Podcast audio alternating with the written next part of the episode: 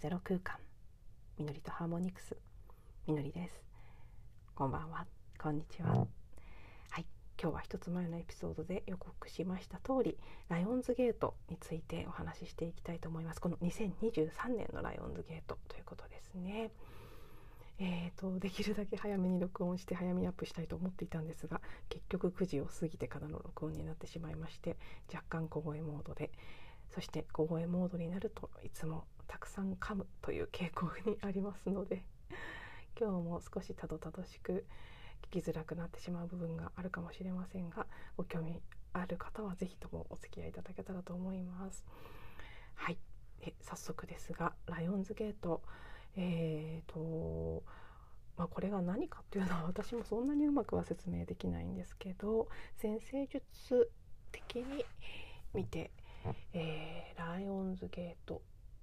ブルズゲートエンジェルズゲートイーグルズゲートちょっと順番通りじゃないですけどね。1年の起きる順番でいうとブルズゲート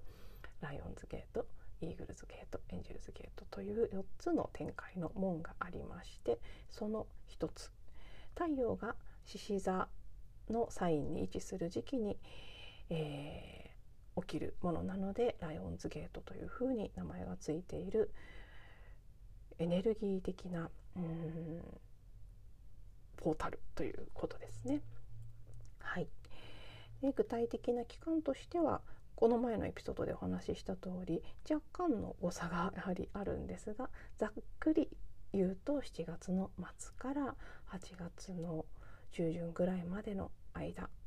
日本でいうとお盆と重なってくるような期間ですねそしてピークエネルギーが最も高まるのが8月8日88のゾロ目の日ということで割ともうねここ数年もしくは10年近くですかねそこまでは言ってないのかな結構多くの方がライオンズゲートライオンズゲートって言っていて意識される度合いが年々増しているのかなというふうに私は感じています。今年は立秋今年はというかいつもなんですかねこの頃ちょうど立秋もありましてそれは何を意味するかというと夏至と秋分の間の中間地点ということですね。うん、なので夏至から秋分へと向かっていく一つのこの地球のサイクル的なリズムの中でそのターニングポイントに中間地点に達しているということも含めて、うん、毎年かなりやっぱり重要な、うん、意味っていうよりは何と言ったらいいんでしょうね重要なことが起きやすいそれを促してくれるようなエネルギーが降り注いでいる。それはもう本当に毎年そうだなと。私自身はこれは人によるのかもしれないですけど4つあるこのポータルゲートの中でうん細かく見るともっとあるのかもしれないですけどこの少なくともメジャーな4つの中であのあるえーと、あるのかないのかもわからないんですけどね他にあるのか4つしかないのかちょっとよく分かってませんけどその4つの中ではうん一番相性がいいというか特に強い後押しを感じる時期ですね。これはもう本当に毎年そうです。はい、そして今年はその中でもさらに、えー、特にですね一つはこの8月2023年は8月という一月の間に2回満月があってあんまりね一月の間に2回満月がある月というのはたくさんありませんからその点で、えー、珍しい。そして8月今回2023年は8月の満月がスーパームーンということで2つのスーパームーンに囲まれた挟まれた形で挟まれたというか1回目のスーパームーンはライオンズゲート期間中8月2日に起きますけれども、うん、その満月2回があることなんかも含め特にエネルギーが強いというふうに言われていたりもします。確かうんとこれちょっと今すぐ確認できませんけど冥王星が月とかなり絡んでいるところに一致しているんじゃなかったかなと思いますね。それも、えー、非常にパワフルなエネルギーをもたらす一つの要因になっているのかなというふうに思っています。はい、であのこれは私も最近改めて何て言うんでしょうね知ったというよりは認識してああそうかと思ったのですがこのライオンズゲートというのは先生術的にもそしてスピリチュアル的にも重要なゲートウェイ、ね、この何て言うんでしょうね。本当ポータルとかゲートウェイとして古代エジプトに遡るぐらいまでの歴史を持っているそうです。何千年もの間非常に神聖な時期としてエネルギーや高いバイブレーションをこう活性化してくれるような時期として、まあ崇められてきたというか大切にされてきたものであるということですね。そしてこのライオンズゲート期間というのはまず一つの特徴としてシリウスという星これが、えーと、夜明けの地平線の位置にいるということがあるのとあとなんかそうですねその日の出の時っていうことですかねシリウスと太陽が一緒にこう動くような形になる。なんだっけなこれはちょっと細かく忘れてしまいましたけどシリウスと太陽と地球が一直線になるんでしたかね確か。ここはちょっとうろ覚えです。なのでまあ 細かい情報はさておきこのシリウスという星からのエネルギーを受けやすくなる時間あ時期ということでもあります。このシリウスっていうのは、うん、実はすごく大きいんですよね。あの太陽の2倍の大きさでそして明るさでいうと26倍。太陽にとってのお母さんだという表現をする人もいますしうん拡大されたこうバージョンの木星のようなエネルギーを持っていると表現している人もいますしとにかく非常にうんこの地球のそして地球人の変容を後押ししてくれる重要な星の一つ。地球から見て、えー、最も明るい星の一つでもありますよね。えーとそうですね。あとはそうですね。この期間シリウスがえーと夜の 夜夜のじゃない夜の夜明けの空に 登ってきた時オリオン座のベルトが、えー、ギザのピラミッドと直列するということであったり、えーと、地球から見た視点としてシリウスが非常に地球に近づく時期だということも書かれています。なので、まあ、とにかくそうですねシリウスからのパワフルなエネルギーが注ぎ込まれるということでいろいろな形でうんまあ、よく言うそのスピリチュアルな目覚めというのを促されたり何かこう直感が冴えてきたり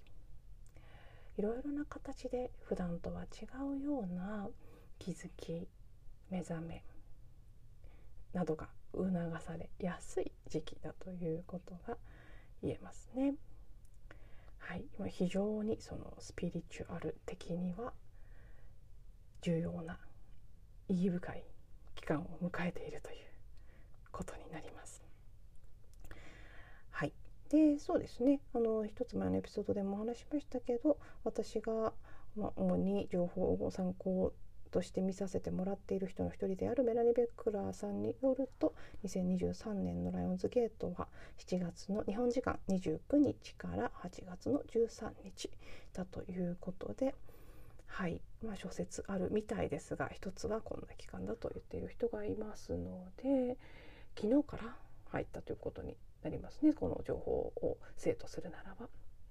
いかがでしょうか？皆さん何か感じてること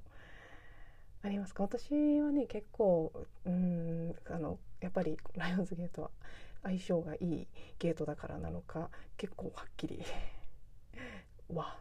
すごいなっていう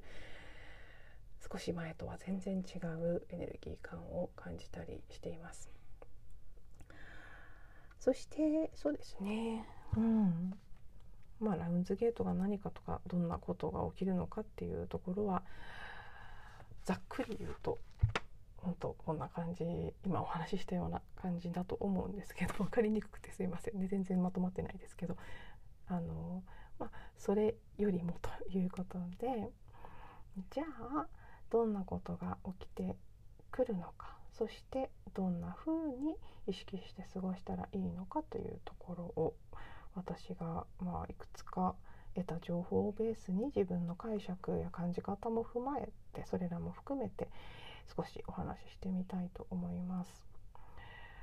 でまずそうですねとにかく非常にうん強い非常にこう普段以上に増幅された宇宙的な、えー、エネルギー光の波長のようなものが届いてくる。なので私たちがうん例えばその生命エネルギーが活性化されたりですとか自分のライトボディと言われたりしますけどこのエネルギー的な体が活性化されていったり自分の本質を思い出していくということが起きやすいそれをしやすい時期ということですね。魂の記憶のダウンロードが起こりやすいなんていう表現もされていたりしました。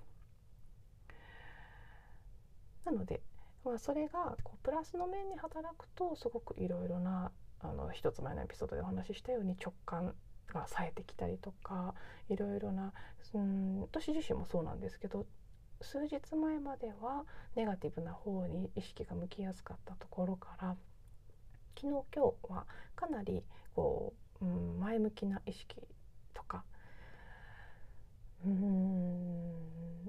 何かこう制限されていたものからもっともっと可能性という方に意識を向けられるようになってきた感覚というのが強くてこれは一つこのライオンズゲートの後押しによるものなのかなライオンズゲートから降り注いでいるエネルギーの後押しによるものなのかなと感じたりもしています。ただこれはいつも言ってることとかなりね一緒になってくるんですけどエネルギーが強い時というのは良くも悪くもいろんなものが照らし出されるのでもちろん同時に手放すべきもの自分の向かいたい方向とかありたい姿に対してこれまで自分が持ってきたそのこの先こうなっていくあるいはなっていきたい自分に一致してないものがそこをお掃除するために照らし出される時期にもなりやすいということですよね。手放すためにいろんなものが出てくるそしてそれを手放せば過ぎこの期間過ぎた後次のものが入ってきやすくなってくるそういう意味でもこの強い降り注ぐ、ね、こう宇宙的なエネルギーというのがもう宇宙から見たらいい悪いというのはないのでねいいも悪いも全部照らし出してくれるということです。だからいい方としては自分のビジョンであったり本当の願いであったり情熱とか願望とかあ自分は本当はこうだったんだっていう気づきであったりとかそういうものも浮上しやすくなってくるし一方でこれは我慢してたんだとかこれはやっぱり嫌だったんだとか。あこんな過去に流しきれなかったネガティブな感情をまだ自分は深いところに持ってたんだとか。そういうのもどんどん見せられる。どっちも見やすくなるという。本当にパッと明るい光が。いつも以上にねただでさえ強烈に明るいこうシリウスが太陽とともに地球にエネルギーを送ってくるわけですからたくさんのものが一気に照らされる。だからいいものも悪いものも浮上しやすくなってくる。だからこそこれもいつもと繰り返しになりますけどどんなにヘビーなものが出てきたとしてもあ今これを照らしてくれてそれは終わらせることができるから照らしてくれてるんだって気がついてただそれと出てきたものと共にありただ見てあげてそしてただそれを光に返していくっていう意識ですね。これはもうこの期間本当に大切で私もあの全体的に上向いてきてるとはいえ結構ね激しくあの子どもの頃から抱えてきたうん忘れてたぐらい奥底に沈んでいた悲しみであったり傷であったりあるいはもう自分のものですらない過去性とか DNA に刻まれたもの集合意識に刻まれた深い深い主に女性たちの悲しみのようなものとかも昨日ブワッとねびっくりするぐらい出てきた時間帯があってそういうものも出やすくなってくる。でもそれが分かってればあの実際起きてくる時は辛い感じはしますけどでも分かってればやっぱり対処はできるんですよね。あ出てきたなと。今これをお掃除するために見て流すために表してくれてるんだなって思いながら感じるのとそれが全くないまま感じるのとやっぱり全然違う体験になるので、うん、ここはやっぱりすごく重要なポイントになると。これはもうここ数ヶ月やあるいは数年ずっと続いてる傾向ではありますなので本当にね私も繰り返しになってしまっていて聞いてくださってる皆さんにとってもね耳にタコができるぐらいになってきてると思うんですけどでも本当何度言っても何度思い出してもいいぐらい私自身もですやっぱりそれが今すごく大事だなというふうに感じているというのがまあ一つ目の側面ですね。でもう一つはうーんこれもねどれもすごく関連相互に関連してくるのでなかなか切り分けるのは難しいんですけどその目覚めとか覚醒とかイニシエーションとか私たちが新しい自分の可能性と開いていく。これまで持ってきた自分の限界人間という存在の限界というのを今ねもう人類全体がまさに超えようとしている時期にあって。そして、えー、この時期本当に1年で最もパワフルなその覚醒のエネルギーが降り注ぐということですね。自分たちが本当は何者であったのかということを思い出す。その後押しがとってもたくさん来ていると思うのでこれに関してはやっぱり大事なのはうん委ねるとか起きることを許すとか手放してもうこれはねあまり考えるのではなくただ委ねて起きてくることを感じていく。もしかしたらすごくうーん非日常的なこと？人によってはわからないですけど 宇宙人と会っちゃうとかそういうレベルのことが起きてきたっておかしくないぐらい。あるいは今までは全然感じなかったような感覚を感じたりとか。あの消化体が活性化されるなんていうこともありますし私たちの、まあ、逆に言うとね消化体を開いてそのパワフルなエネルギーを受け取るハートを開いて受け取る。それがすごく大事になってくる時期だなということが一つですね。なのでとにかくこの目覚めとか変容というのを促してくれるこの2023年の中でも最もパワフルな時に、えー、差し掛かっているということですね。えー、それからうーん。あそうですね。これもまたすごくつながってくることでもあるんですけどエネルギー的なリセットにいい時期だということ。なので1つ目2つ目の話とも特に1つ目とつながってきますけどいいものも悪いものも照らし出してくれる。それは、まあ、いい悪いっていうとちょっとねそうにに言論的というか二極的な思考になっちゃうんですけどうん、いい悪いというのはここで何を意味してるかというと本来の自分魂的な自分も含めた本質の自己が向かいたいと思って決めてきた方向性があるとしてそこに沿っていない部分ということですね。本当の自分は願っている。その生き方をさせないようにしているエネルギーであったり思考であったりいろいろな制限的なこうパターンであったり自分の向かいたい方自分自身にとってのこう、まあ、英語でねよくそのノーススター北極星というふうに例えたりしますけど目的目標本当の意味ですよ。その会社の目標とかそういうレベルではなくて人生の目的と呼べるようなこと。そこに、まあ、誰もが本当は向かいたい。そのために必要な体験をしていきたいんですけど多くの場合社会に求められることとか自分で思い込んでしまったいろいろな制限か条件付けというのの中に私たちがんじがらめになって生きてきて本当の意味で向かいたい方向に向かえていないということも多々ありますよね。今の時点ではまだ私たちの多くがそれを体験しているでもそれをまさに外す時に来ているのでどの部分が自分が本当に向かいたい方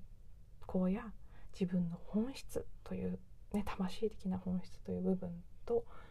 ちゃんとこうアラインしていてちゃんと沿っていて。どの部分がその向かいたい方向や本質の自分というものと合致していないのかそぐわないものなのかそれをしっかり見て古いいらないものを終えていくリセットしていく。古いものの中でいらないものもうここから先は持っていかなくていいと思うものを終わらせて新しいスイッチを入れていくようなそういう意味でのリセットにもすごくいい時期だということですね。で何回も私もうん、このメラニーさんの動画とかでも聞いて私自身もすごくこの数日強く感じているのが「ドリームビッグ」という言葉ですね。無限の可能性の中から本当に今まででは考えられなかったような、うん、大きな大きなビジョンを描いていい。まあ、大きさじゃないんですけどね。別に大きければいいとかすごければいいとかそういうことでもないので、まあ、そこれはまあちょっと言葉のあや的な部分もあるんですけどただその大きいの意味は人それぞれだとしてもです。自分にとって自分がここまでだと思っていた制限とか思い込みの中でこれぐらいが、まあ、自分の望める範囲だと思っていたものをはるかに超えるような形でうんやってみたいこととかあこんな風にできたらいいなっていうアイディアとかビジョンが浮かびやすいこれはもう間違いないと思います私もうすでに昨日今日ですごくその感じが出てきていて今までだったら考えもしなかったようなアイディアとかあんなこともできたらいいんじゃないこんなこともできたらいいんじゃないっていうのがもうどんどん浮かんでくるんですね。それのこうスケール感がちょっと今までと違うしこれまでの自分だったら絶対できないと思ってしまったようなことが今の時点なんとなくですよもちもちろんいざ本当にやろうとしたらまたそのできないっていう制限的なものも出てくるんだと思うんですけどなんとなくこの時点のただ夢見てる状態では